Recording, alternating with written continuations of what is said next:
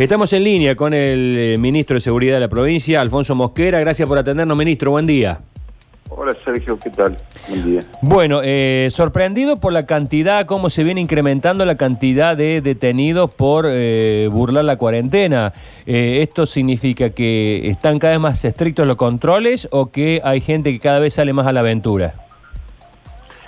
Bueno, Sergio, desde el mismo día que empezó la medida de aislamiento social preventivo y obligatorio, tal cual así lo denominó el gobierno nacional el 20 de marzo, se dispuso que las fuerzas federales y las fuerzas policiales de las distintas provincias recaía sobre ellas la responsabilidad de propender al cumplimiento o hacer cumplir la disposición presidencial. En Córdoba la policía de la provincia desplegó un operativo, nuestra provincia es inmensa, 165 mil kilómetros cuadrados, 3 millones y medio de habitantes, 427 municipios y comunas, y se han registrado acatamiento dispar eh, durante el mes de marzo pasadas, diría que las primeras 48 horas posteriores de de la disposición presidencial, bueno, la gente se aprovisionó, se acomodó como para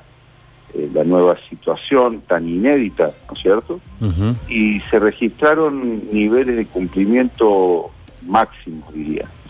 Después, durante el transcurso del mes de abril, empezaron a mm, darse nuevas excepciones a distintas actividades consideradas esenciales, eso hizo que se fuera incrementando tanto en Córdoba como en el resto del país la circulación de personas y de vehículos, la actividad bancaria, ya pareciera que hubiera ocurrido mucho tiempo, pero no hace tanto que pasó a lo de aquel viernes donde tanta gente salió a la calle para ir a los bancos a, cobrar sus haberes previsionales. Sí, sí.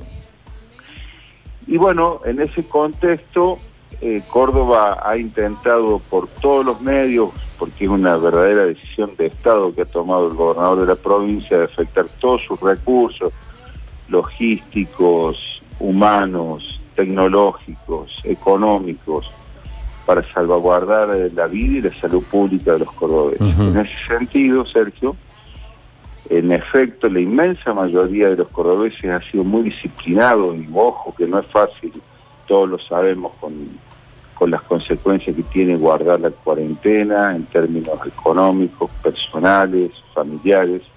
La inmensa mayoría lo acata y hay otros sectores renuentes, desafiantes, tienen, yo esto parece que fueran ya frases hechas porque digo prácticamente siempre lo mismo, pero es la realidad, que tienen un poco de, de desprecio por su propia vida y la de los demás, y son estas 15.000 personas que ya Córdoba ha puesto a disposición de la justicia y que tendrán que soportar los efectos de un proceso judicial, en la convicción que quedarnos en casa es, según dicen los epidemiólogos, y Córdoba ciñe absolutamente a esa opinión, el único remedio para que no circule el virus.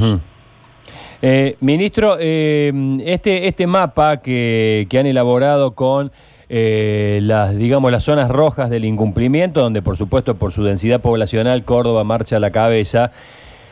¿Ha habido un cambio del, a ver, del, del, violador de la norma eh, de los primeros días al día de hoy? Digo, a ver, aventuro una hipótesis, que los primeros eran los que salían de joda, todavía hay, pero me parece que el, más, el más frecuente de los primeros tiempos era el que salía a comer el asado, era el que se iba a Punilla y hacía cola en los peajes, y los de estos últimos tiempos son los que están tratando de buscar el hueco para salir a laburar, aunque no esté permitido.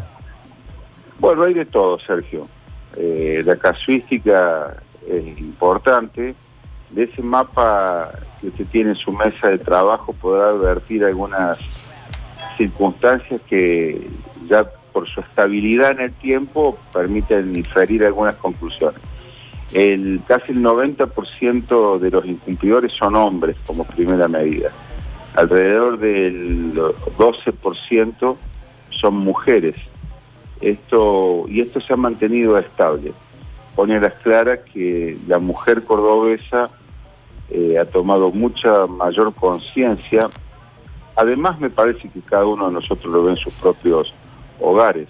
La mujer eh, ha estado muy atenta en el cumplimiento de la cuarentena, se ha empoderado mucho en sus hogares, en el cumplimiento del aseo de la casa, el aseo personal, eh, reclamando que se cumpla, no sé, como una especie de promotoras sanitarias, ¿verdad? Muy preocupadas por lo que puede ocurrir adentro de, sus respectivas casas.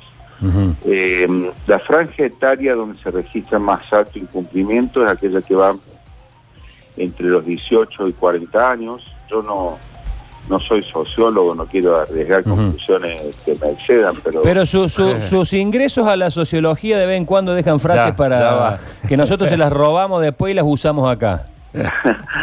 Eh, bueno, em, es verdad que en la adolescencia, en la juventud, primero que estadísticamente está claro que son las víctimas menos vulnerables por la pandemia. Y segundo que, bueno, hay una actividad vital que hace seguramente más dificultoso eh, quedarse en casa, laboral, en fin. Y toda esta gente que... De 60 años, perdón, concluyo, los mayores de 60 años se advierte un cumplimiento casi total. Ahí verán ustedes que eh, tanto en hombres como en mujeres ronda el 1%. Sí, sí, ínfimo.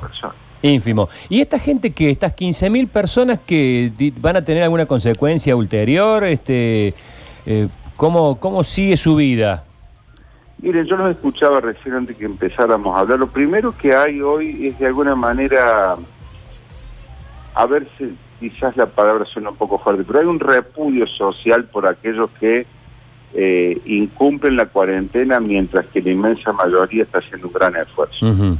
¿Eh? Es como que hay un juzgamiento social respecto de aquellos que por ahí, de ambola que por ahí ocurren excesos también, como ya lo hemos hablado, de alguna mamá que está en un, supermercado con su hijito porque no tiene con quién quedarse o con quién dejarlo y, y es observada y hasta reprendida por algo, por algún por alguna persona eh, por esas circunstancias sin tener información suficiente. Lo cierto es que aquel que la cumple demanda que la ley se apareja. ¿eh? Y todas estas personas que han sido puestas a disposición de la justicia, por supuesto, pesará respecto de ella una imputación legal que les demandará este, contratiempos, que seguramente gastos económicos, y bueno, ya después será la justicia la que determinará la suerte procesal de cada uno de ellos. Ministro, ¿cómo le va? Buen día, Luchi Baña lo saluda. Eh, ministro, ahí me comentaba una pareja que está viviendo prácticamente en la calle, que ellos fueron detenidos, eh, detenidos ambos, dos veces. Eh, ¿Esto puede ocurrir, digamos, preguntándome un poco también por la cantidad de casos que tienen ustedes, el recuento que hacen, que en cierta medida me dijeron, no me consta ni tampoco tengo datos, que difiere un poco de lo que tiene la justicia. Eh, ¿Tendrá que ver con esto que hay casos en los cuales las personas son detenidas dos hasta tres veces? ¿Qué tal, Luchi? Eh, bueno, cuando concluye todo esto con la información disponible, ¿Se podrán hacer conclusiones? Sí, es muy posible que haya personas reincidentes. Esto no es una infracción, esto es un delito. Eh, y además yo quiero insistir sobre esto porque es muy importante. Nosotros no estamos criminalizando la pandemia. Lo que estamos procurando es salvar vidas a partir de una disposición de carácter sanitario que ha establecido que es absolutamente imprescindible, al menos en esta etapa, cumplir con la disposición del presidente de la República para que no circule con mayor velocidad el virus del coronavirus. Entonces, eh, la policía no estaba buscando eh, incrementar estadísticas, vea, eh, nosotros nos sentiríamos muy satisfechos si tuviéramos base cero de detenidos. Eso significaría que el cumplimiento es total eh, y que estaríamos en una situación casi ideal. Eso no es, no es posible. Santa Fe, por ejemplo, para compararnos con aquellas provincias con las que debemos compararnos, ha superado los 17.000 detenidos. Claro. Ministro, pero- orden de los 18.000. ¿Ustedes han notado esto de que la gran cantidad de personas, de quienes hacen la cuarentena, es como que sienten eso de que la policía tiene que controlar, tiene que detener, tiene que actuar, como que apoyan, digamos, este tipo de controles?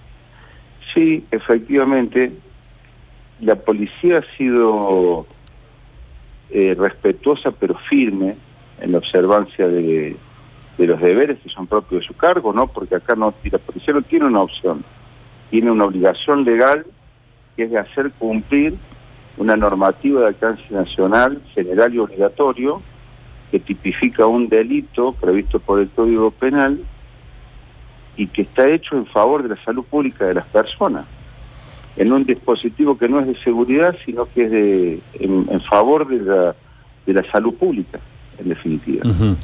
Eh, Mariana. Sin desatender, perdón, Sí. quiero agregar esto, sin desatender los profundos problemas que tenemos en materia de seguridad pública también, que es otro costado de la realidad que tenemos los argentinos en general y los cordobeses en particular, que son los delitos que ocurren lamentablemente en las sociedades en las que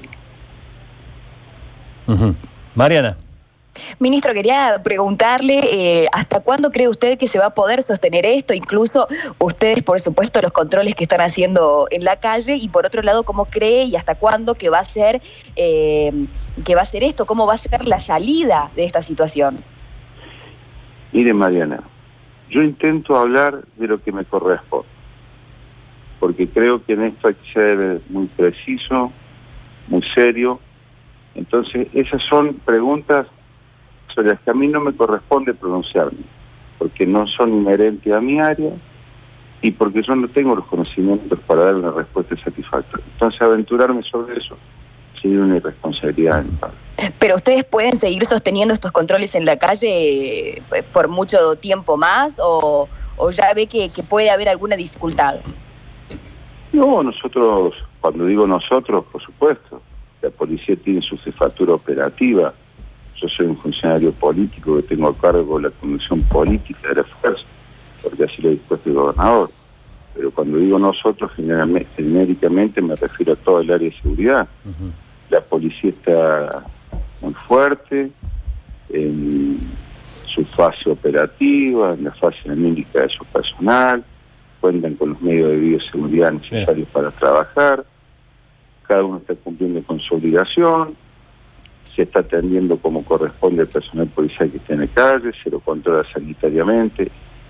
Yo humildemente recorro bastante el territorio provincial, llevándole siempre una palabra de respaldo, de apoyo, y vamos a seguir trabajando hasta que sea necesario.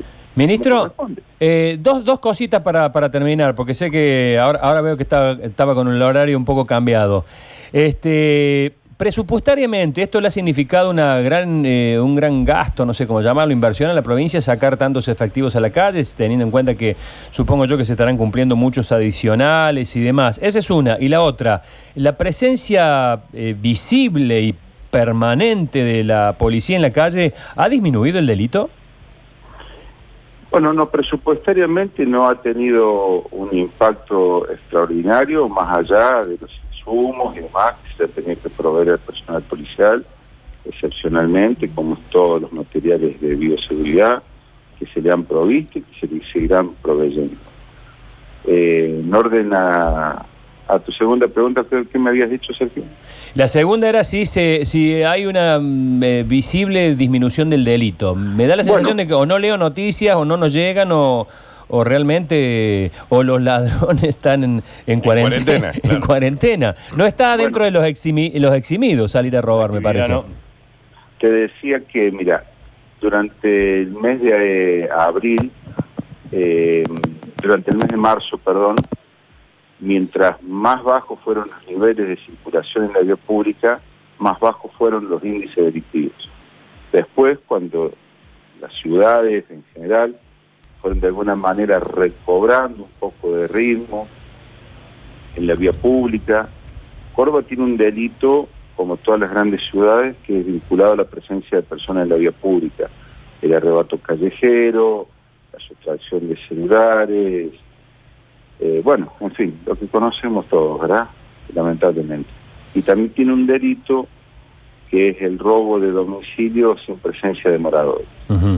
Al haber mayor gente en la casa, eso es disuasivo para los delincuentes y también la baja circulación de personas en la vía pública atenúa sensiblemente el delito que hacía referencia eh, recién.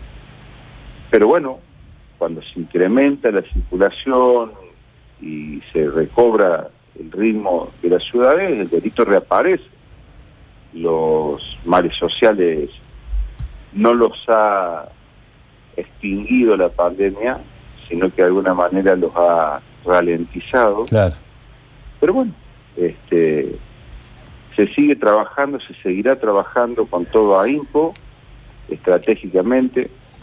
Yo siempre que puedo hago un reconocimiento expreso a la policía de la, provincia, primero porque cumple con su deber, pero eso a mí no me exime de no reconocer eh, esta encomiable labor que están llevando adelante. Porque hay que sostenerlo en la calle, en los puentes, en las esquinas, en las rutas.